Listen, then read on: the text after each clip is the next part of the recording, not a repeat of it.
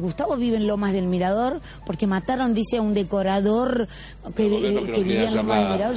porque tenemos la cantidad de cuarteles en todo el país. No da para más, yo salgo a hablar con ustedes. Los derechos humanos son para una cosa y las cárceles son para otra, no, no tiene una cosa no Basta, acá tienen que venir leyes más fuertes y el que mata tiene que morir.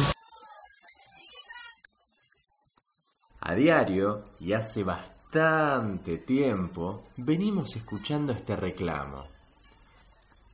Clases medias y altas, radio, televisión, todos suman al pedido de mayor presencia policial. Pero, ¿puede el problema resolver el problema? ¿Resolver el problema? Cadetes y oficiales de la policía local. Un ejército de 18.000 nuevos policías bonaerenses dan jura ante el casi, casi seguro próximo presidente. Si así no lo hicieras, que Dios y la patria te lo demanden. ¿Puede el problema resolver el problema? Imponer a Julio Diego Torales, de las demás restantes señas particulares enunciadas en el encabezamiento de la presente, la pena de 10 años de prisión, accesorias legales, legales y costas del proceso, por resultar coautor penalmente responsable del delito de tortura, según hecho ocurrido. Hace varias semanas hablábamos de la condena al ex policía bonaerense Diego Torales por las torturas cometidas a Luciano Arruga. Nosotros hemos denunciado en el día de ayer eh, el incendio intencional de mi auto personal. Estos días nos enteramos del incendio al auto de Vanessa, la hermana de Luciano, en la puerta de su casa. Según los bomberos, el fuego fue intencional. ¿Quién habrá sido? Amigos y familiares denunciaron el hecho, pero aguardaron unos días para hacerlo público para esperar posibles repercusiones judiciales o políticas. Como siempre, el silencio, fue la respuesta.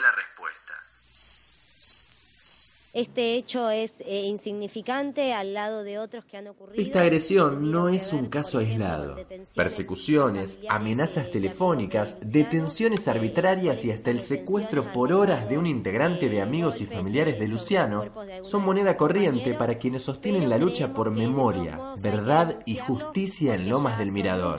Eh, las amenazas que se han recibido y por supuesto lo que uno siempre tiene en cuenta que es que en algún momento se pueda ir más allá con Así fue en 2011, cuando también con fuego intentaron atacar la casa de la familia de Luciano.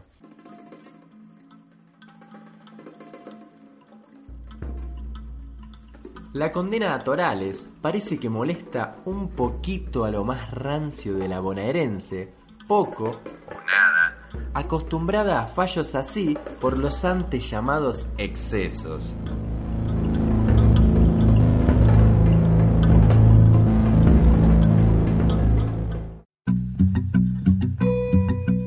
Con el paso del tiempo, el nombre de Luciano se convirtió en un símbolo de la lucha contra la violencia institucional a los pibes de los barrios populares.